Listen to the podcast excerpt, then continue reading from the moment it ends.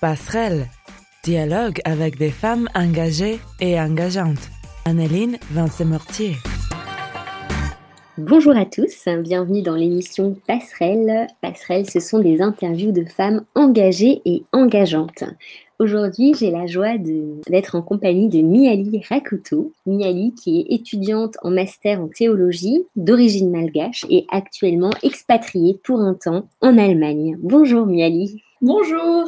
Comment vas-tu aujourd'hui? Ça va bien, merci. Alors aujourd'hui, avec euh, Miali euh, Rakoto, on va explorer euh, le rapport au changement parce que Miali est quelqu'un qui a beaucoup voyagé, beaucoup changé aussi d'activité.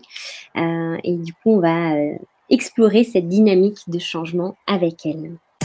Passerelle, dialogue avec des femmes engagées et engageantes. Anneline Vincent-Mortier. Alors, euh, Miali, toi, tu, as, tu es née et tu as grandi à Madagascar. Oui, tout à fait. Ensuite, du coup, on, va, on pourrait lister toutes les villes ou tous les pays où tu as été. Mais en synthèse, est-ce que tu peux nous dire un peu par où tu es passée Alors, euh, quand j'ai quitté Madagascar, je suis venue habiter à La Rochelle pour deux ans. Après, j'ai été à Lille pour mes études. Euh, j'ai ensuite fait un an en Espagne pour, euh, en tant qu'Erasmus mhm. euh, pour mes études aussi. Et après, j'ai trouvé du travail à Paris. Et ensuite, j'ai habité pendant un an à Strasbourg parce que j'ai suivi mes cours de théologie à Strasbourg. Et depuis quelques mois, je suis dans un petit village en Allemagne.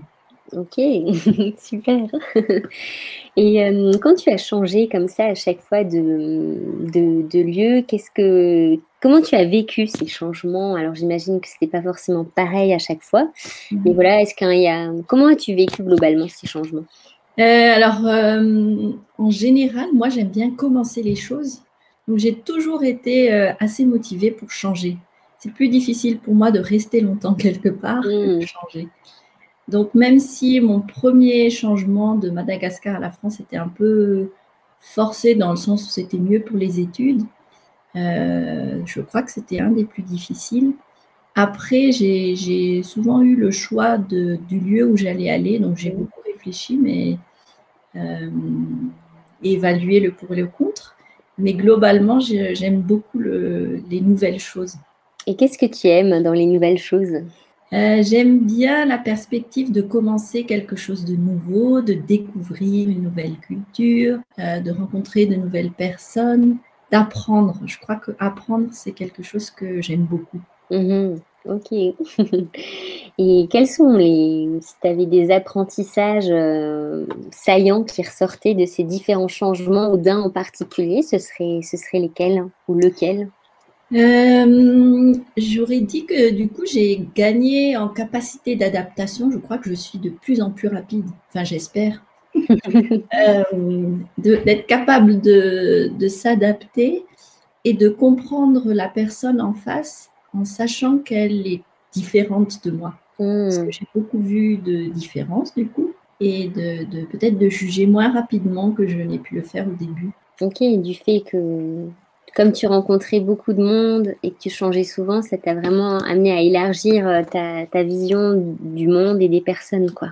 Oui, exactement. Et puis des personnes, euh, les origines, alors parfois on les voit facilement, les différences. Quelqu'un est noir ou blanc, quelqu'un est une femme ou un homme, mais parfois c'est plus subtil et quand on écoute les histoires des personnes, on découvre vraiment qu'on n'a pas forcément la même manière de penser. Hmm. Ça, a développé vraiment cette sensibilité peut-être à la différence. Hmm, ok. Et aujourd'hui, du coup, tu le disais, tu vis en Allemagne, tu euh, as épousé Jorn euh, qui est allemand, et mhm. du coup, tu te mets aussi à l'allemand qui est une langue nouvelle pour toi, en tout cas que tu n'avais mhm. pas appris, je crois, euh, plus, plus, mhm. jeune. comment tu vis ce, ce, temps nouveau aussi en étant dans un pays nouveau, étranger, avec une nouvelle langue, une nouvelle culture? Euh, alors, j'ai appris l'allemand pendant juste un an, mais très rapidement. D'accord. Euh, donc, j'avais les bases, je savais dire bonjour, au revoir, merci. Euh, mais du coup, le changement ici, pour moi, est peut-être plus compliqué que ce que je n'avais imaginé, dans le sens où il y a plusieurs changements en peu de temps. Mm. la différence entre la France et l'Allemagne, bon, il y a des différences, mais voilà. la différence, la, plus grande différence pour moi, peut-être, c'est de passer de la ville à la campagne et, et, de ne vraiment pas parler la langue ici. Comme je suis assez bavarde, euh, c'est très frustrant pour moi. En fait, au début, je m'étais dit que en rencontrant des gens, au fur et à mesure, je comprendrais euh, les gens et je pourrais parler. Mm. Mais à vrai dire, euh, bon, avec le confinement, la crise sanitaire, je rencontre peu de monde. Et les rares fois où je rencontre des gens, je ne comprends pas vraiment tout ce qu'ils disent. Et ça me frustre beaucoup. Du coup, je, je, je, dois apprendre un peu plus à accepter ça peut-être et, et à lâcher un peu plus prise. Mmh, oui, d'accord. Et qu'est-ce que tu, qu'est-ce qui t'aide dans ces moments qui sont pas confortables Quand c'est pas confortable pour moi, je me rappelle euh, de tout ce que j'ai déjà vécu euh, avant, et je me rappelle que j'ai pu dépasser euh, d'autres difficultés. Et puis je vois, enfin ma foi m'aide souvent aussi mmh. à me rappeler que euh, je crois en un Dieu qui ne change pas. Et donc, euh, le même Dieu qui m'a aidé à parler espagnol quand j'étais en Espagne, à, à, m'intégrer en France quand je suis arrivée en France, et aussi le même qui va me permettre de me sentir bien ici dans un pays où je ne parle pas la langue. Mmh. ok, super. Hein. Et lorsque tu es venue de Madagascar à, à Lille d'abord, il me semble. La Rochelle. Euh, la Rochelle, ah oui, La Rochelle, ouais. Euh, c'est quoi qui t'a le plus euh, surprise? Alors, une des remarques qu'on m'a faites, j'étais dans le métro, je venais d'arriver, et puis je, je regardais les gens autour de moi en souriant comme ça. Et j'ai un cousin qui était avec moi dans le métro et qui me dit «Ah, Mais arrête de regarder les gens comme ça en souriant ils vont te prendre pour une folle. Et c'est vrai que ça m'a choquée. Parce que, voilà, enfin, moi, je regardais, je découvrais, j'étais curieuse, j'étais contente et je me suis rendu compte rapidement que dans Paris, qui est une grande ville où les gens sont stressés, ça peut faire bizarre. C'est que aussi, à, Madagascar, j'ai grandi dans une culture croyante. Euh, enfin, les gens croient et vont à l'église tous les dimanches. Et donc, moi, j'allais à l'église tous les dimanches avec mes parents. Et un des premiers dimanches où je suis arrivée en France, à La Rochelle, euh, j'ai trouvé une église qui était à une heure de marche de chez moi. Mais je voulais y aller. Et donc, j'y suis allée. Et puis, au retour, j'avais commencé à trouver des amis. Et ces amis, à qui je, que je voyais autour de 13 heures, et je demandais, mais vous n'êtes pas allé à l'église ce matin? Et il y en a un qui m'a regardé avec les grands yeux et qui m'a dit, mais Miali, tu viens de débarquer et là, j'ai compris que aller à l'église, ça n'était pas du tout euh, quelque chose de naturel ici en France. Hmm. Ok, mais du coup, c'est chouette parce que tu as l'air quand même de vivre avec euh, humour ces situations où tu as pu te sentir un peu en décalage ou euh, différente de la culture ambiante où tu es arrivé, quoi. Oui, c'est sûr qu'après, il faut un peu le prendre à la légère parce que sinon, on peut s'attrister rapidement. ok, génial.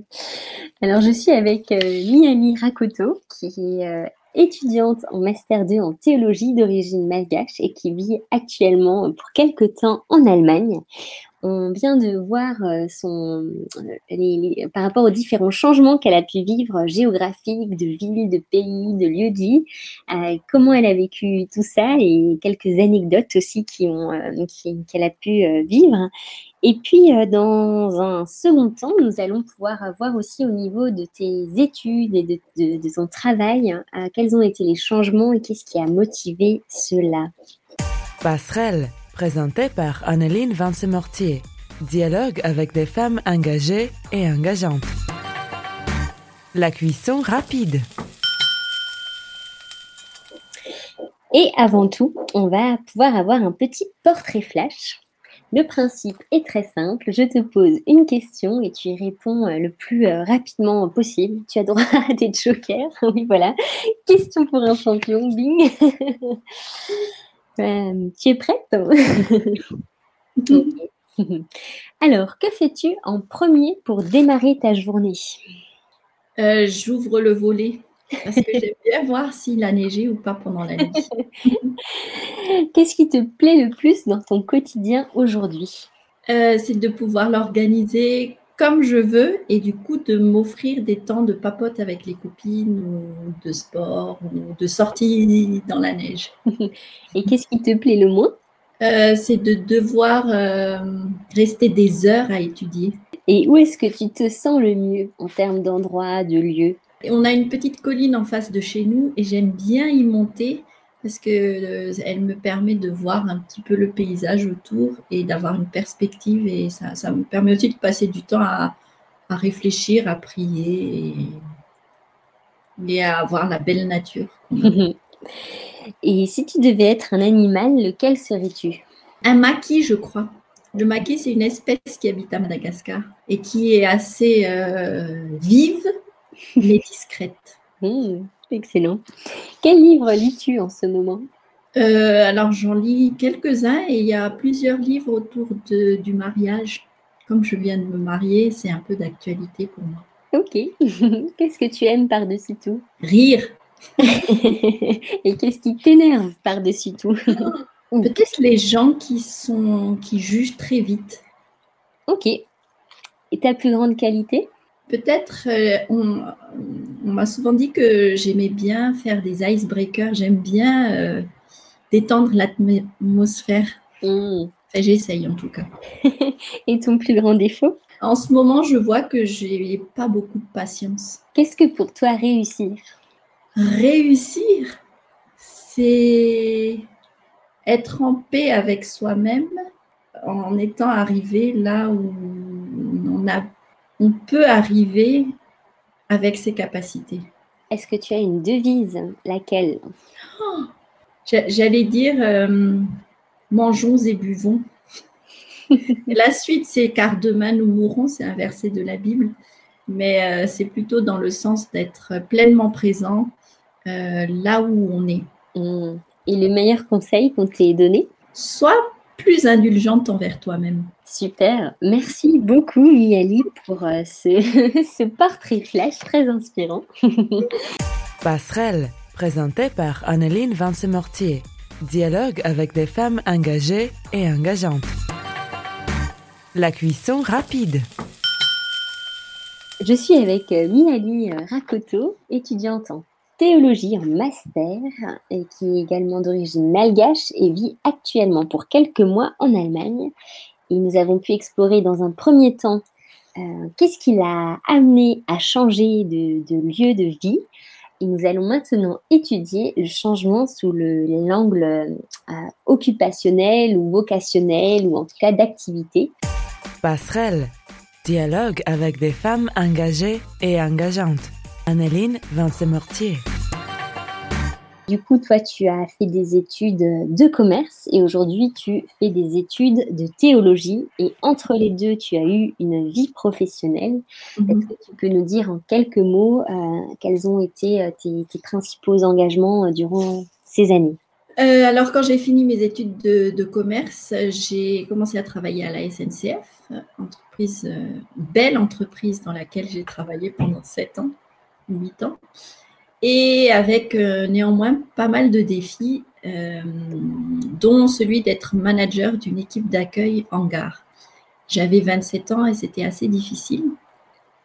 Euh, mais voilà, donc j'ai fait ce que j'ai pu. Et, et, du coup, après, j'ai cherché à trouver plus de sens dans mes, dans mes activités.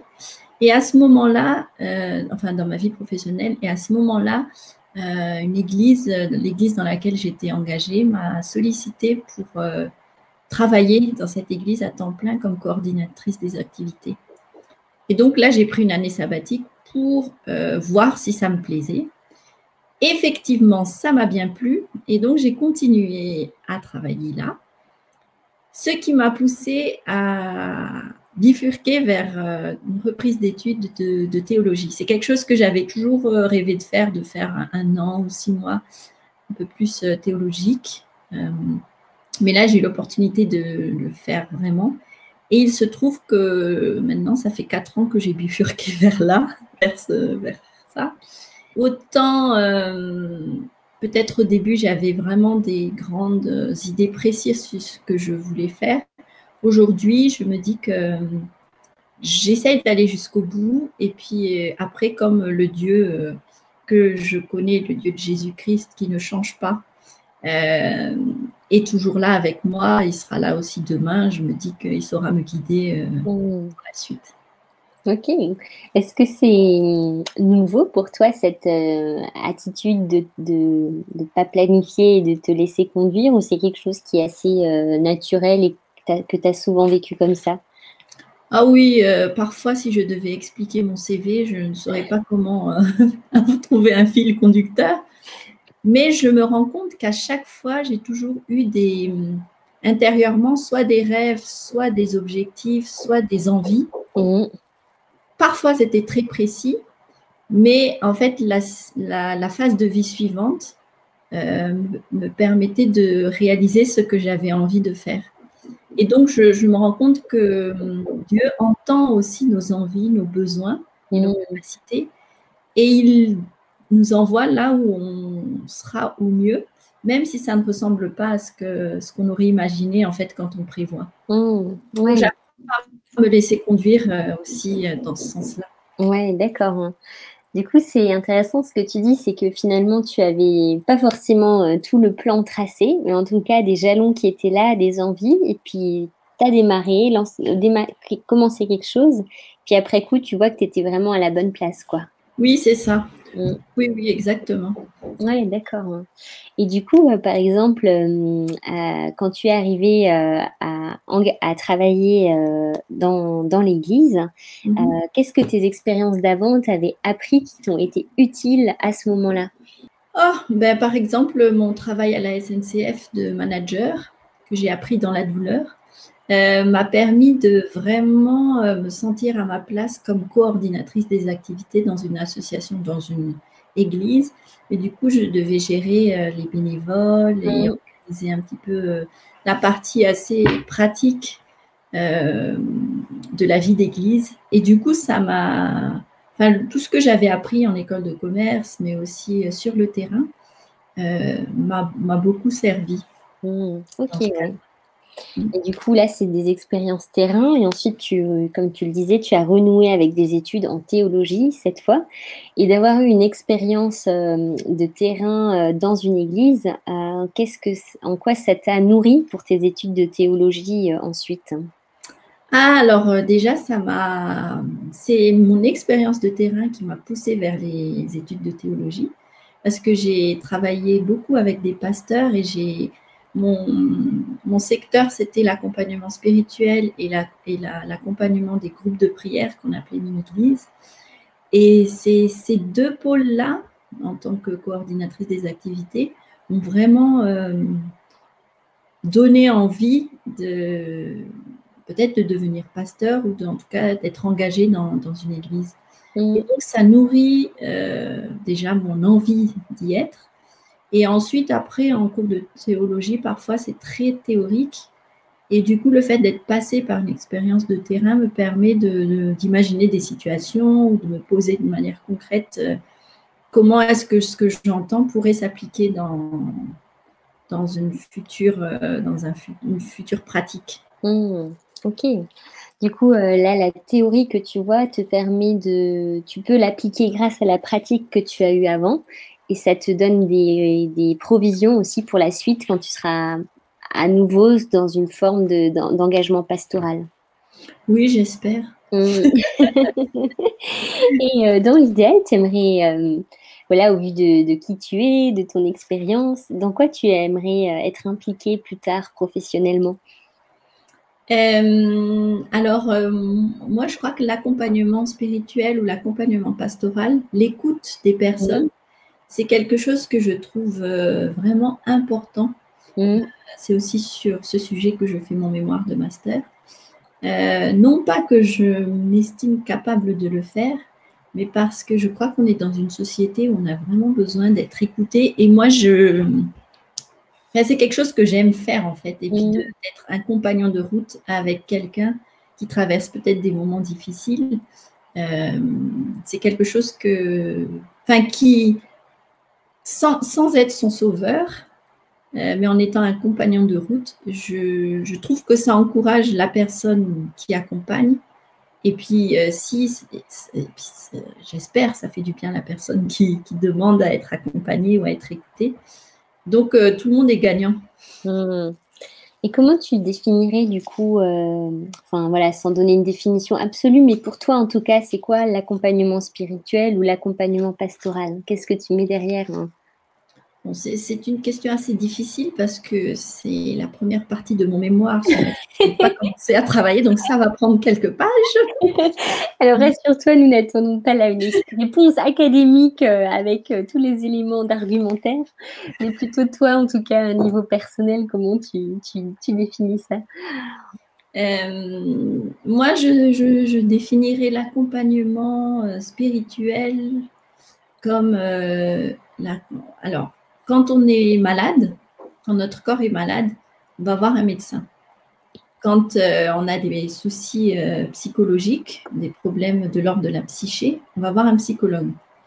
Et quand dans notre vie spirituelle, on a un, blocage, ou on se pose des questions sur le sens de notre vie, ou on a l'impression de ne pas progresser, eh bien, on peut aller voir un pasteur ou des accompagnants, mais qui vont traiter de la question spirituelle sans nier ni oublier les parties, euh, les autres parties de l'être humain qui sont le corps et la psyché. Hmm. En gros. ok, donc c'est une vision globale et un accompagnement, euh, en tout cas de prendre en compte la personne dans son entièreté. Voilà, et, ne pas oublier sa dimension spirituelle. Ok, qu'on peut, peut venir peut-être des fois à négliger dans, dans nos sociétés. Mm. Sécularisé. ok. Super, bah, merci beaucoup. Alors, je suis avec euh, Rakoto, euh, qui est actuellement étudiante en, master en théologie et euh, qui est d'origine malgache et vit aujourd'hui en Allemagne pour un temps donné. et la prochaine destination, sera à découvrir dans, quelques années. Et on vient de voir avec Miali euh, son, voilà, revenir sur son parcours où elle a pu plusieurs fois changer euh, d'études, d'engagement professionnel. Est-ce que euh, chaque fois aussi ça lui a apporté de passer par une étape pour arriver à la suivante? Passerelle, dialogue avec des femmes engagées et engageantes. Anneline Vincent-Mortier. Alors Miali, on va avoir un petit interlude musical et pour cet interlude musical, tu as choisi une chanson qui s'appelle Gloria. Euh, peux-tu nous en dire plus et de qui c'est? Alors Gloria, c'est un, un, titre euh, dont l'objectif c'est de donner gloire à Dieu. Et euh, je l'ai choisi parce que c'est la dernière chanson d'un album Épiclèse, qui est sorti en novembre 2020 et que j'apprécie beaucoup parce que je, connais les personnes qui, ont, qui travaillé dessus. Mais le, choix de cette dernière chanson, euh, à la fin de cet album, l'album a, pour objectif de permettre aux gens de vivre une liturgie d'un culte entier. Et la dernière chanson, en fait, dit Gloire à Dieu au plus haut des cieux. Et moi, ça me rappelle que en toute chose, comme chrétien, on est appelé vraiment à ce que nos vies euh, rendent gloire à Dieu, lui fassent plaisir et, fassent du bien autour de nous. Mais en même temps, on n'oublie pas que nous, on a besoin de la paix et de la joie en tant qu'être humain. Donc, euh, moi, ça me rappelle toujours de ne pas mélanger, ne pas prendre la gloire pour moi et donner la paix à Dieu, mais de vraiment recevoir la paix mais de donner la gloire à Dieu.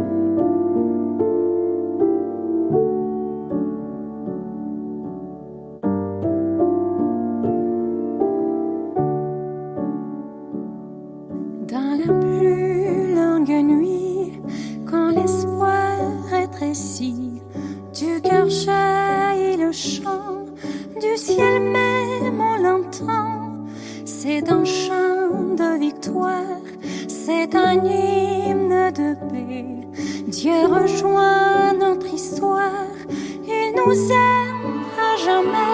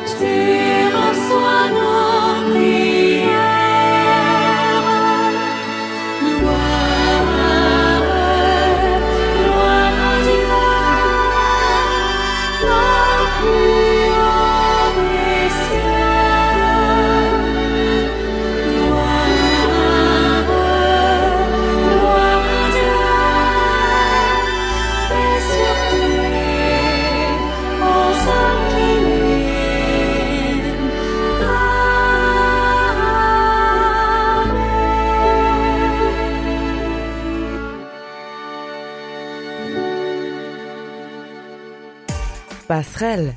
Dialogue avec des femmes engagées et engageantes. Anneline Vincent-Mortier. Alors, on se, retrouve sur Passerelle après euh, cette interlude musicale Gloria. Gloria qui a choisi Miali pour euh, nous rappeler, euh, que, lui rappeler qu'on est appelé à rendre gloire à Dieu. Euh, et euh, cet album est disponible en ligne sur YouTube, donc n'hésitez pas si vous voulez euh, l'écouter. Et on va passer à notre troisième axe. Passerelle. Dialogue avec des femmes engagées et engageantes. Anneline Vincent-Mortier. Ça va toujours, Miali? Oui, merci. ça va bien. Super. Alors, pour rappel, je suis avec Miali Rakoto, qui euh, est euh, étudiante en master en théologie, d'origine malgache et qui vit actuellement en Allemagne. Et on a pu euh, explorer la, la question de l'adaptation au changement avec elle. Et euh, pour notre dernière partie, Miali, je souhaiterais bien te- t'interroger sur euh, le contexte actuel que nous, que nous vivons, qui est, euh, qui est compliqué euh, et pas, pas simple à, vivre. Euh, euh, et qui pose aussi des questions en termes de vie d'église, euh, où voilà, l'église comme on la connaissait, comme on la vivait avant, doit se reconfigurer. Euh, toi, qu'est-ce que tu perçois dans, cette, dans ce contexte qui sont des opportunités? Les opportunités du contexte pour l'Église? Oui, Euh, alors, euh, je trouve que euh, les églises ont dû rapidement se mettre à jour pour pouvoir rester en contact les uns avec les autres et pouvoir continuer d'offrir les temps de culte et la communion fraternelle. Et donc, d'une part, je trouve que la situation de crise a permis aux églises de, de, de se réadapter et de, de s'adapter rapidement. D'autre part, je, dis souvent je compare souvent cette période à la période qui précédait la réforme euh, au XVIe siècle, parce que quand Luther a exposé ses, thèses, c'est arrivé à un moment aussi où l'imprimerie prenait son essor. on passe du présentiel à la possibilité aussi de rester en communion entre guillemets mais avec les nouvelles technologies que nous offrent euh, les plateformes Internet et donc et YouTube et, et tout ça. Et en fait, on a une plus grande exposition à un plus grand nombre de personnes possible, comme on l'avait en fait quand on avait à disposer la possibilité d'avoir une Bible pour soi chez soi. Euh, et, et, du coup, euh, je crois que les églises peuvent vraiment euh, prendre ça comme une opportunité pour euh, peut-être euh, s'adapter à plus de monde que ça n'a été jusqu'à présent. Hmm, oui, et du coup, ce que tu dis aussi, c'est que c'est intéressant de voir que dans, si on regarde en arrière dans l'histoire, il y a aussi des changements qui ont été bon, plus ou moins faciles ou, choisis ou contraints, et qu'on a aussi différentes positions qu'on peut adopter face à ce changement soit euh, tenir à rester à, un, certain mode de fonctionnement, soit être prêt à aller dans ce changement, sans minimiser non plus les, risques ou les écueils. Et toi, justement, ce serait quoi les points d'attention que tu vois aujourd'hui dans ce contexte-là, où il y a des possibilités nouvelles, mais voilà, où il, voilà, il y a aussi des, points d'attention. Toi, ce serait quoi les écueils que tu, tu verrais où l'Église doit être vigilante? Alors moi, je trouve qu'on vit dans un monde qui va très vite et donc, euh, j'entends des, églises qui disent vivement à ce qu'on revienne comme euh, au temps d'avant. Et moi, je crains qu'on ne revienne pas de sitôt au temps d'avant où on pouvait euh, être à 100, 200, 300 personnes dans une même église tous les dimanches. Du coup, je crois que qu'on doit vraiment accepter que ça n'est pas possible maintenant. Et au lieu de vivre dans une salle d'attente qui serait que la salle d'attente qui, euh, dans, de laquelle on sortirait uniquement quand tout sera réglé, qu'on aura un vaccin, que tout le monde sera vacciné, qu'on aura euh, fait partir complètement le virus. C'est dommage parce qu'on on reste dans la salle d'attente. Et aujourd'hui, comme tout va très vite, je crois que c'est important qu'en tant qu'Église, on puisse se dire qu'est-ce qu'on peut faire aujourd'hui avec ce qu'on a. Mm. Alors peut-être qu'il y a euh, effectivement la possibilité de diffuser les cultes en ligne, c'est important. Mais il faut qu'on réinvente la manière dont on reste en présence et en communion fraternelle. Alors, si on ne peut pas se réunir à plus de six, eh bien, on fait des petits groupes de six et on respecte les gestes barrières, mais on n'attend pas un an, deux ans, trois ans que tout revienne à la normale pour rester en communion avec les frères et sœurs. Mmh. Alors, je pense que ça peut se vivre différemment selon la taille de l'église, selon le type de l'église. Mais, euh, mais voilà, je, crois que c'est une belle occasion pour les responsables d'église de demander au Saint-Esprit de leur montrer, demander à Dieu comment est-ce que tu veux que notre église évolue maintenant. Mmh. Super. On arrive tout doucement vers la fin de notre euh, entretien. Euh, toi, comment, si tu avais une prière à adresser à Dieu, qu'est-ce que tu lui demanderais? Une prière en général ou, euh, là pour toi par rapport à la, suite? Euh, Je demanderai la paix pour chaque jour euh, et que la foi remplace la peur. Parce que parfois j'ai des petites peurs de temps en temps et je veux vraiment grandir en foi qui est l'antidote de la peur. C'est une belle parole d'espérance. Miali, si on veut te contacter, comment on peut te, joindre? Ah, eh bien, on peut toujours m'envoyer un petit mail miali.rakoto.gmail.com Génial, bah, je le, ce serait aussi accessible en ligne pour ceux que ça intéresse. Euh, je, je, crois qu'on peut aussi me contacter euh, par euh, miali, M-I-A-L-Y, rr.hotmail.com. Ok, donc deux options possibles. Génial.